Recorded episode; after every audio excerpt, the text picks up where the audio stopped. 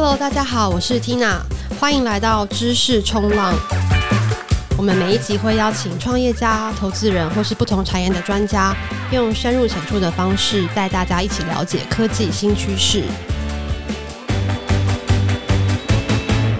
Today, we are very excited to welcome Patrick Lee on our show.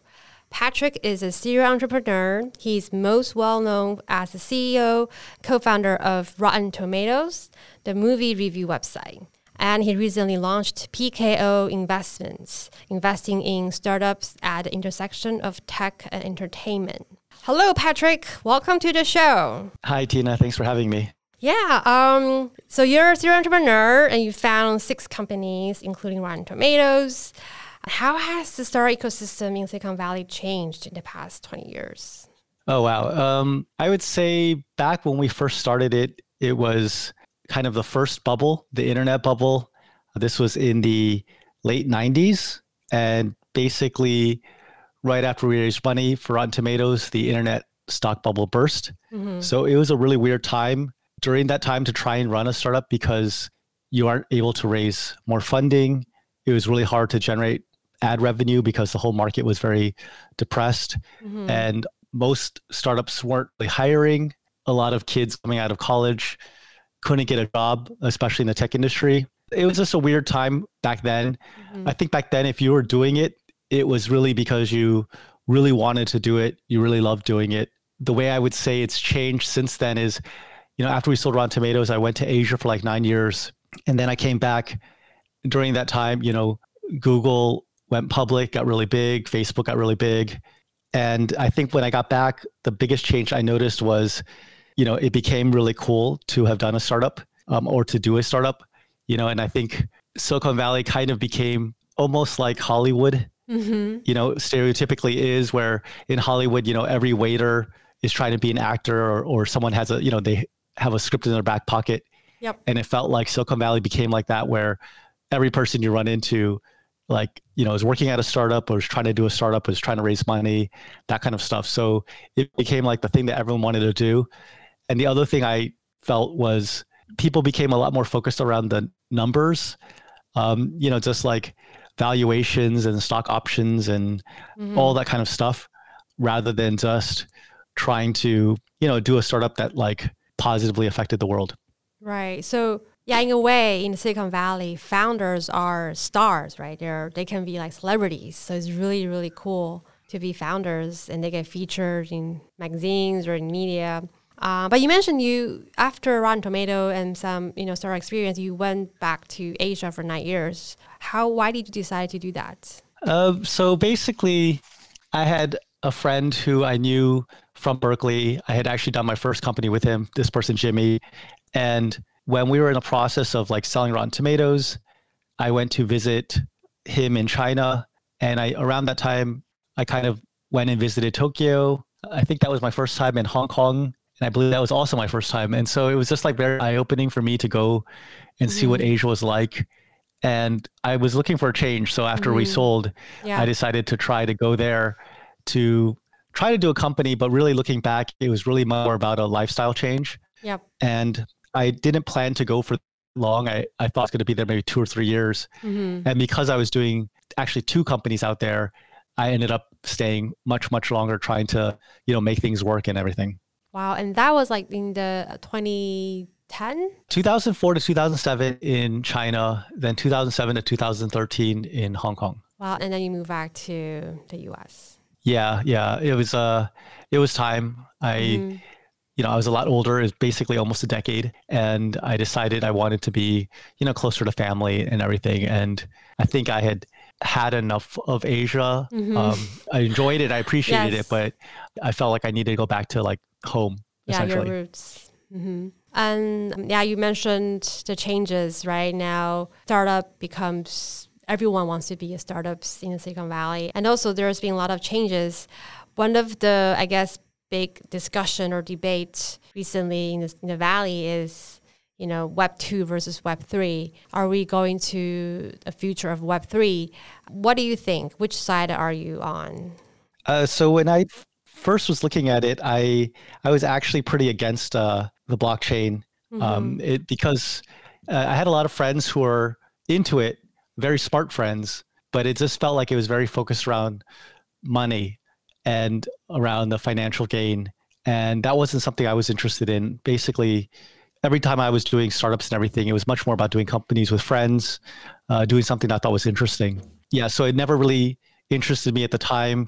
I felt like if I wanted to do blockchain, I might as well just be in finance, you know, be a banker or stockbroker or something like that. Mm-hmm. But I would say that the time where I kind of what changed my mind was I ended up reading this article on not boring yeah. about Axie Infinity, yes. and it explained play to earn, mm-hmm. and it explained that there's basically people in countries like Philippines and mm-hmm. Vietnam and Latin America that were earning like multiple times their living wage mm-hmm. playing this game. And I thought that was super interesting because traditionally in mobile gaming, you have these like free to play or pay to win kind of games where these whales are paying tons yeah. of money, you know, sometimes literally millions of dollars playing these games, and all that money just goes right back to the game company. Whereas in a play to earn model, most of that money is actually going to other players who are grinding for this currency that they're then selling to the whales. So I thought that was super interesting. And that sort of maybe a little bit more open minded about the possibilities of blockchain and Web3. Right. So let's step back a little bit. So it seems like, well, I guess, you know, because the definition of what is Web3 is still, because it's still very early days.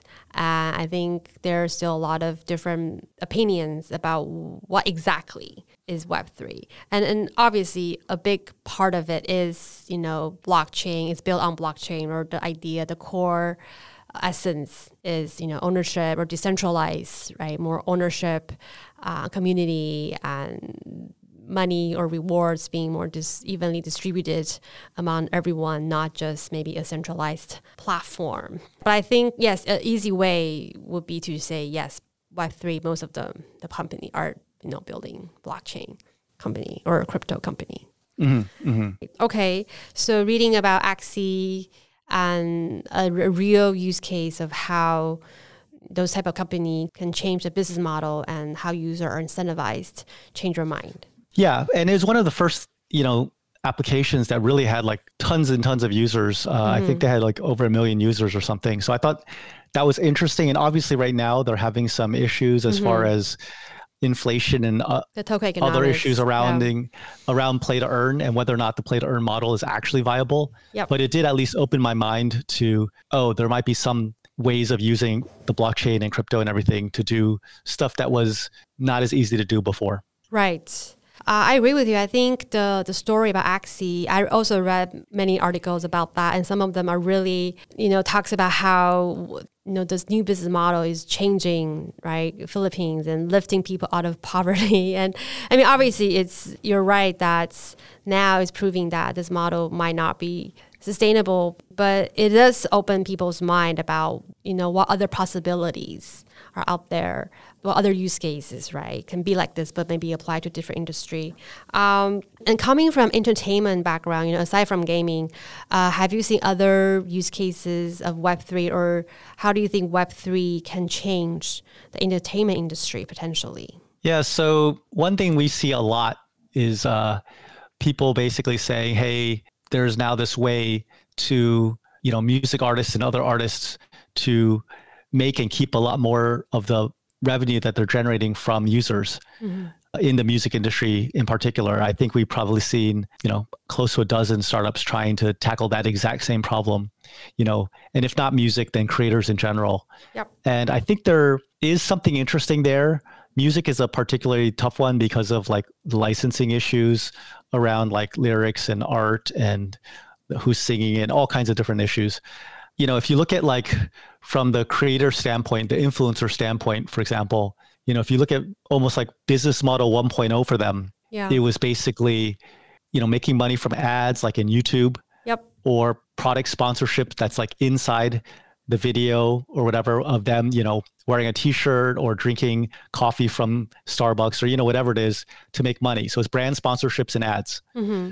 Business model 2.0 for them was making money from the users. So stuff like Patreon, Twitch, Substack, Cameo, you know, OnlyFans, things like that. And what I think Web 3.0 can do is it opens up a new possibility which is the idea that the users, the fans, can essentially almost be like investors into the artist, into the influencer, and they could actually do things like imagine Patreon, except every month instead of just donating that money to the artist and getting access to some content for that month, they could be buying, say, an NFT that would give them the access for that month. And then what the artist could do is down the road, those NFTs could have additional value, additional utility.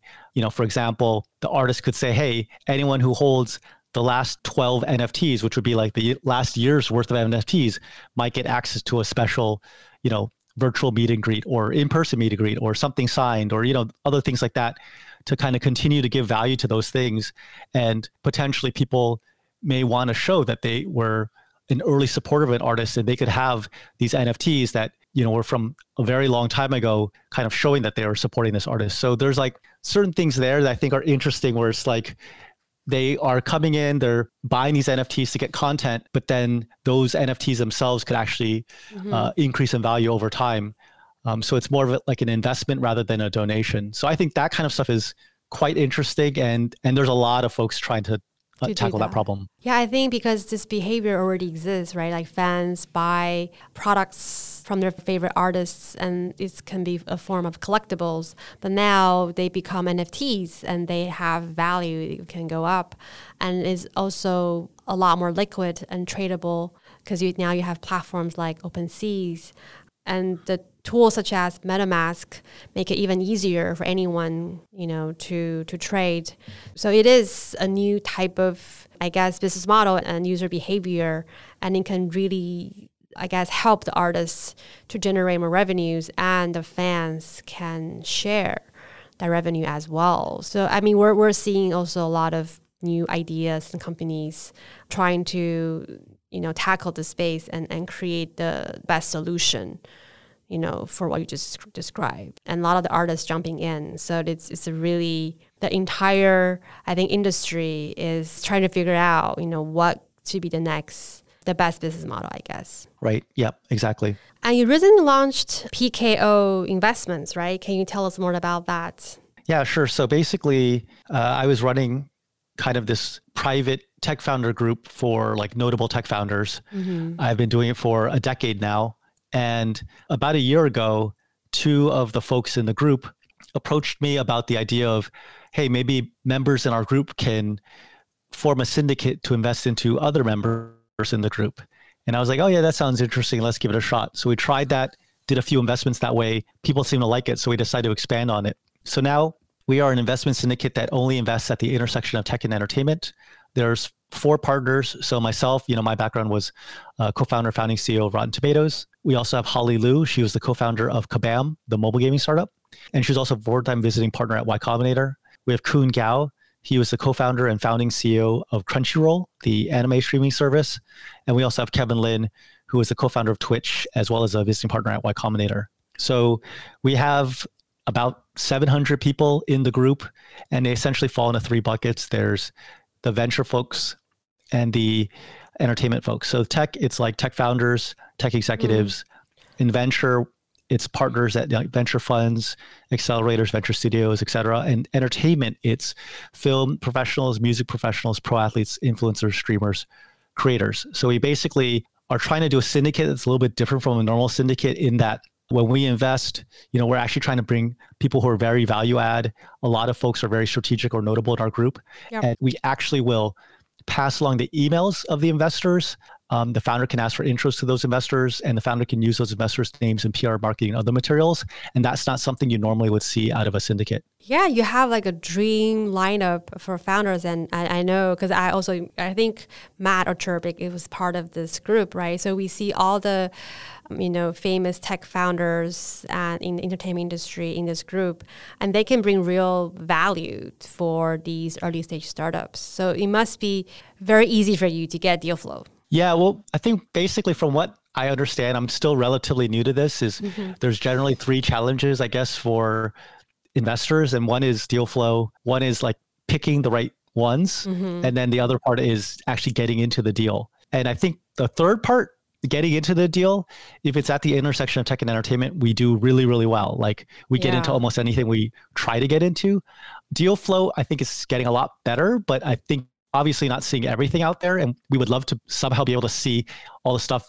We're also dealing with have the scale to actually properly look at everything out there that's coming. Even now, it's coming in. It's almost too much for us to handle. So we have to try and figure out how to do that.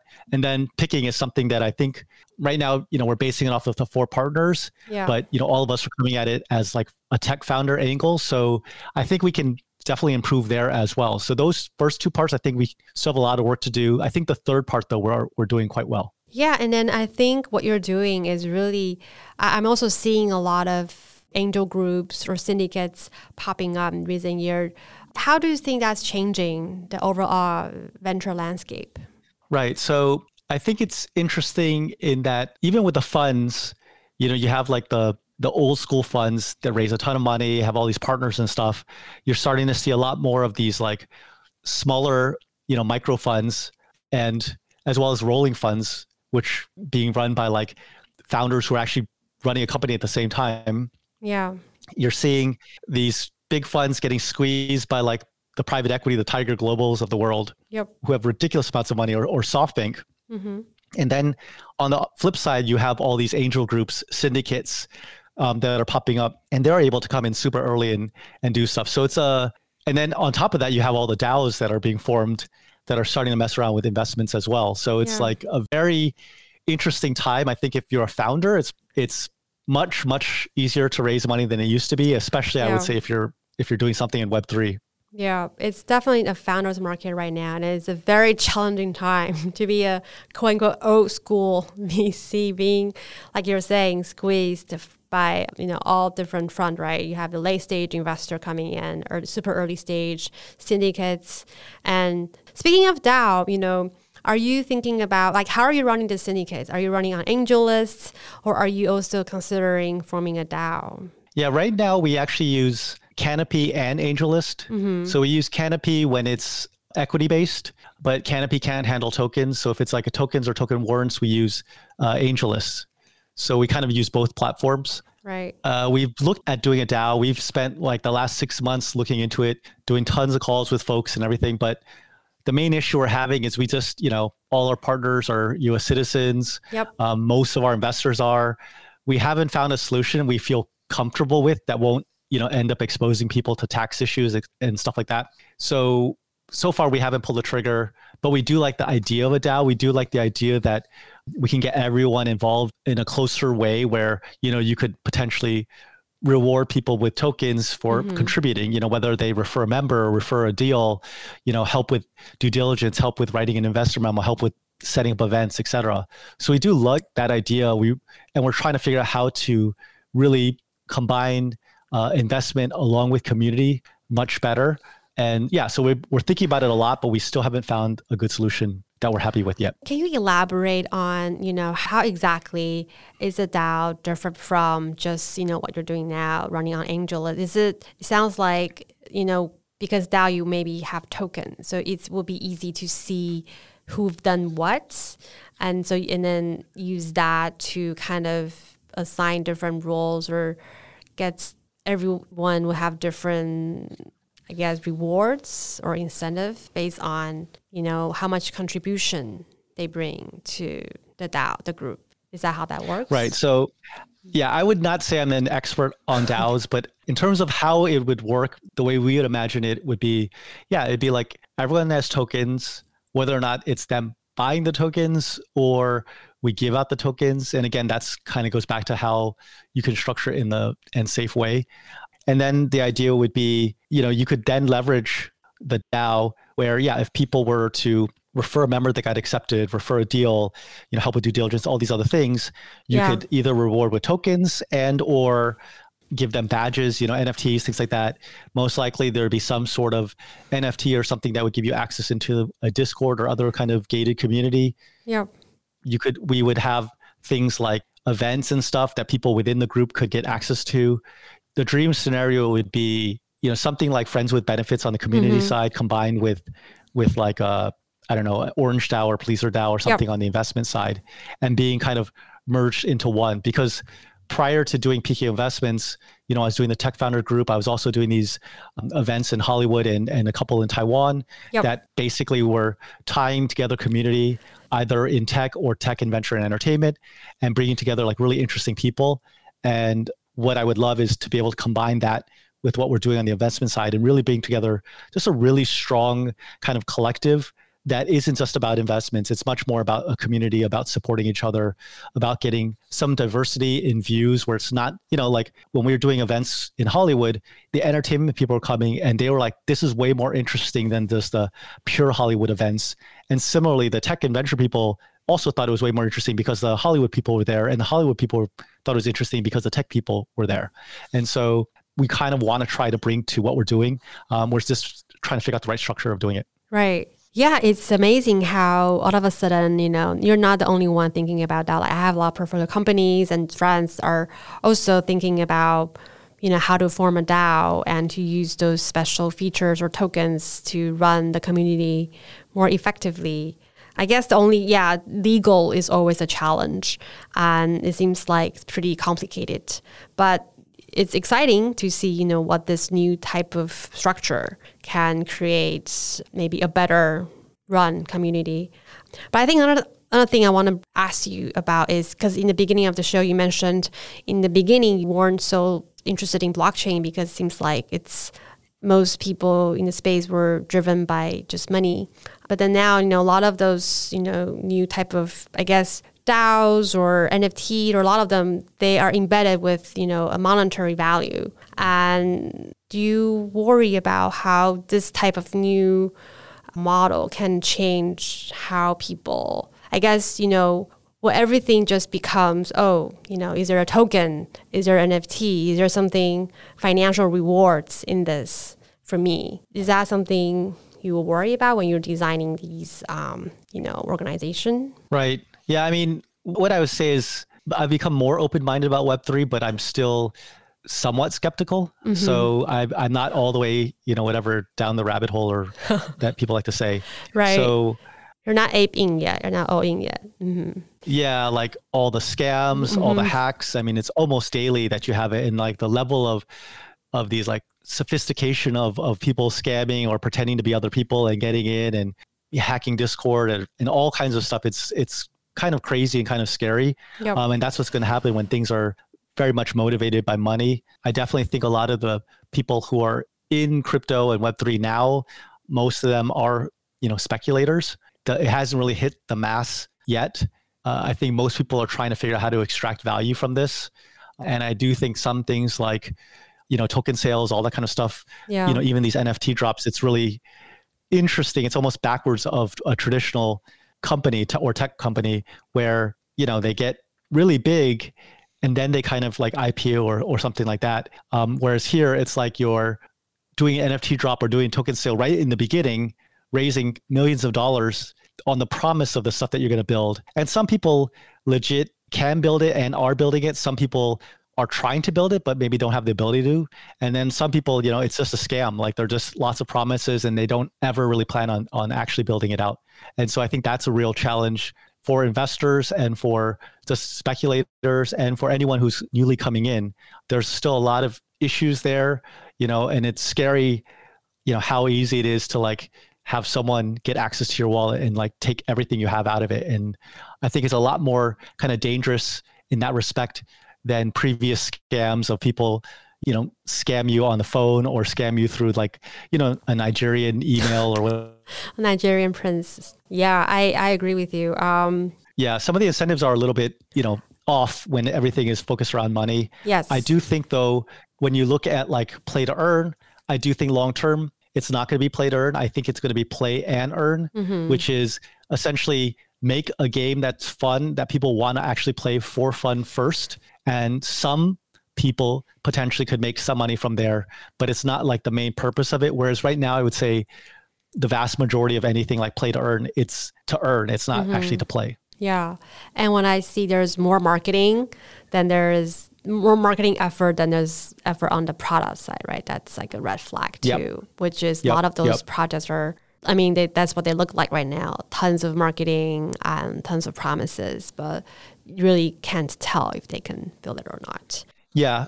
And, and one thing I would actually add to that is this, in some way, it does remind me of a bubble, you know, in the late 90s before the internet stock bubble burst. And you had a lot of like pretty crappy companies who were actually managing to go IPO on lots of promises of how big the internet's going to be. But then once you had the stock, you know, the bubble bursting and the crash and wiping out I don't know, 95% of those companies or 98% of those companies, the ones that actually made it through turned to be, you know, pretty good companies like Amazon, for example. Yeah. And I think the same thing potentially is going to happen here where there's going to be a lot of mistakes. There's going to be a lot of um, companies getting wiped out, especially the bad ones. And I believe that at the end of it all, there will be some that come out that mm-hmm. um, actually are are like the next generation of companies. Agree with you. And so in your syndicates, you've been running it for a year now, almost. Yep. And what other trends are seeing besides, you know, Web three? Um, I mean, for us, you know, because we're looking at the intersection of tech and entertainment, it's actually funny. Of the 37 companies we invested into in the past year, nine were all Web two. Mm. Then we started seeing a wave of Web three companies that were basically Web two companies that pivoted to Web three. Right. Then we started seeing more native Web3 companies. Yep. And for a while, it was a lot of ones around gaming or play to earn, mm-hmm. metaverse. We started seeing a wave of like token sales that we participated in. And right now, I think the next one I'm starting to see is uh, social. So social, social more and more uh, Web3 companies trying to tackle what does social look like in Web3. So no more Facebook, no more Meta, Instagram, something else. Well, yeah, it's like what is Web3 Facebook, what is Web3 Reddit, mm-hmm. what is Web3 Twitter, you know, things like that. Yeah. Very cool. Well, thank you so much. Anything, you know, you wanted to share or say to our listeners? How can they find out more about PKO? Um, we don't have a website up as of right now. We are working on it. The best way is probably right now to just follow our LinkedIn. Uh, you can always follow us also on Twitter. Um, handle is, and you can kind of try and reach out to those through Twitter. You know, I generally am fairly responsive and yeah, would love to engage with anyone who's interested in, you know, tech or venture or entertainment. That's great. Well, thank you so much, Patrick, for being on the show. We look forward to more exciting deals coming out of your syndicates. And that's it for today. Thank you all for listening. This show is produced by Terrific Ventures. You can find us on Twitter, Facebook, Instagram. You can also find our show, Knowledge Surfing, on Apple Podcasts, Spotify, and KKBox. Feel free to leave us a comment or questions, and we will see you next time. Goodbye. Bye. Thank you.